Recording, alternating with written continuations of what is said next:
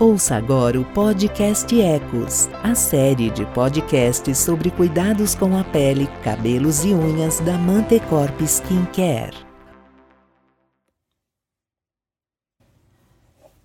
Você sabe o que é luz visível? Sabe o que ela representa em nossas vidas? O que ela causa? E como nós devemos nos proteger?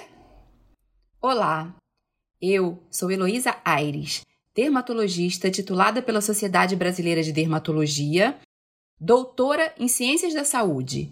E dentre as áreas de interesse das minhas pesquisas, podemos ressaltar as desordens pigmentares como melasma e a fotoproteção. Assim, eu gostaria de conversar hoje com vocês sobre um tema tão atual e importante: a luz visível. Mas o que é, afinal, a luz visível? A luz visível é o espectro da radiação que é visível aos nossos olhos, ou seja, são ondas eletromagnéticas com comprimentos de ondas variando entre 400 a 760 nanômetros, que são capazes de sensibilizar a nossa retina e provocar uma sensação visual de cores diferentes. A luz visível branca, quando decomposta sobre um prisma, permite a observação de suas variações de cores como um arco-íris.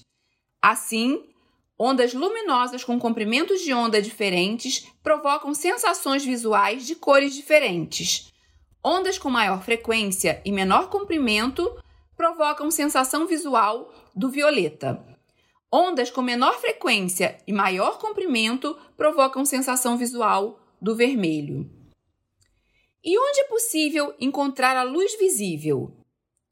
A principal fonte de luz visível é a luz solar representando cerca de 40% de todas as radiações do espectro solar. A luz de lâmpadas artificiais, telas de computadores e smartphones também emitem luz visível, ou luz azul, porém uma proporção menor que a luz natural. Embora ambas emitam ondas de luz visível, sabe-se que as energias são bem diferentes entre elas, e isso tem sido motivo de muitos estudos. E o que a luz visível pode fazer sobre a nossa pele? A luz visível tem sido relacionada com o processo de, de hiperpigmentação da pele, mais especificamente com o melasma, mas também tem sido relacionada com o envelhecimento precoce. Os primeiros trabalhos foram publicados em 2010 e demonstravam que a luz visível era capaz de causar um aumento da pigmentação, especialmente em fototipos mais altos, e também foi demonstrado que essa pigmentação ela era duradoura. Posteriormente, outros estudos mostraram que o espectro de 415 nanômetros, que corresponde à faixa de luz violeta azul, era a fração responsável por uma pigmentação mantida. Acreditava-se que isso era decorrente da oxidação da melanina, provocada pela produção de espécies reativas de oxigênio. Porém, em 2018, foi descrito que a luz azul teria capacidade de estimular receptores proteicos da classe opsina 3. Opsinas são receptores proteicos sensíveis à luz e presentes em membranas celulares capazes de ativar cascatas de sinalização após estímulo a diferentes comprimentos de ondas. As opsinas estão presentes também na pele e nos melanócitos em todos os fototipos. Após a ativação pela luz visível, é ativada a entrada de cálcio por seus canais, estimulando o processo da melanogênese. Esse processo é distinto do estímulo que ocorre com a radiação ultravioleta. Não ocorre por mecanismo oxidativo como se pensava. E não se sabe bem por quê, só ocorre em fototipos maiores que 3 e é também mais persistente. Quanto seria necessário de luz azul ou luz visível para desencadear todo esse mecanismo? Segundo alguns autores, seria necessário em torno de 20 a 50 joules, que corresponde a uma hora diretamente ao sol do meio-dia ou a cerca de 36 horas com uma exposição única a telas de iPhone. Um outro estudo demonstrou que as doses de luz visível que induzem a melanogênese são fotoadaptativas, ou seja, Exposições crônicas poderiam estimular a produção do pigmento. Então, não se sabe ao certo se doses cumulativas seriam capazes de estimular a pigmentação ou somente a irradiação em um determinado período de tempo. Quanto à luz artificial, não se sabe bem até o presente momento o seu real papel no melasma. Entretanto, parece que a sua participação na hiperpigmentação pós-inflamatória seria mais certa. Sabendo da importância da luz visível no desencadeamento da pigmentação e do melasma, o que devemos fazer então para que nós estejamos protegidos? A única forma de proteger a nossa pele contra a ação da luz visível é através da sua reflexão, que só é capaz através da adição de pigmentos como óxido de ferro aos fotoprotetores habituais. Seriam filtros físicos com pigmento. A adição de antioxidantes pode minimizar o efeito oxidativo da radiação solar, mas não é capaz de nos proteger contra a luz visível.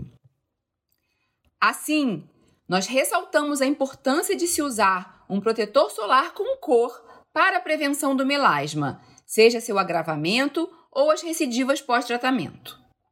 Alguns anos atrás, foi demonstrado que os protetores com cor contendo óxido de ferro tinham o dobro de proteção contra a luz visível se comparados aos filtros convencionais, e que essa proteção não estava relacionada com o seu FPS, ou fator de proteção solar do filtro.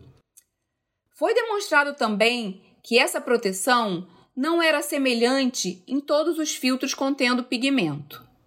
Então, qual seria um fotoprotetor ideal para o tratamento do melasma. O fotoprotetor ideal deve ter uma alta proteção UVA-UVB com FPS acima de 50 e proteção UVA de um terço. Mas também deve ter uma boa proteção contra a luz visível, especialmente a luz azul, devendo então conter pigmentos à base de óxido de ferro em concentrações mais altas. Ele deve ter uma alta cobertura, de acordo com cada paciente. Ele deve esconder o melasma, adaptando-se aos diferentes fototipos. E também deve ser cosmeticamente aceitável pelos pacientes, possuindo assim um sensorial bem agradável. Vale ressaltar que os processos envolvidos na hiperpigmentação cutânea e no envelhecimento precoce são cada dia mais estudados e ocorrem no dia a dia de cada paciente. Lembrando que a luz visível está presente em praticamente todos os momentos da vida, seja na rua, em casa ou mesmo no trabalho.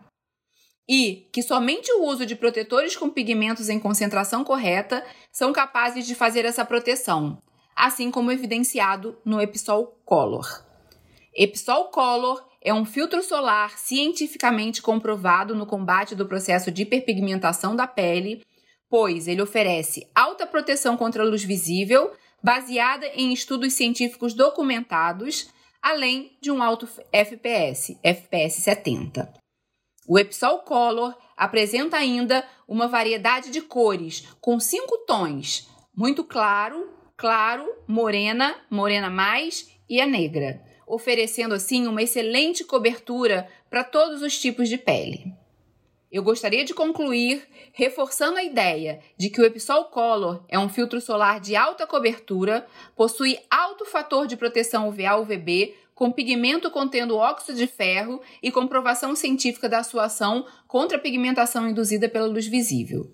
Sendo assim, ele é altamente efetivo não só no tratamento do melasma, mas também na prevenção de suas frequentes recidivas. Muito obrigado pela atenção. Tenha um ótimo dia.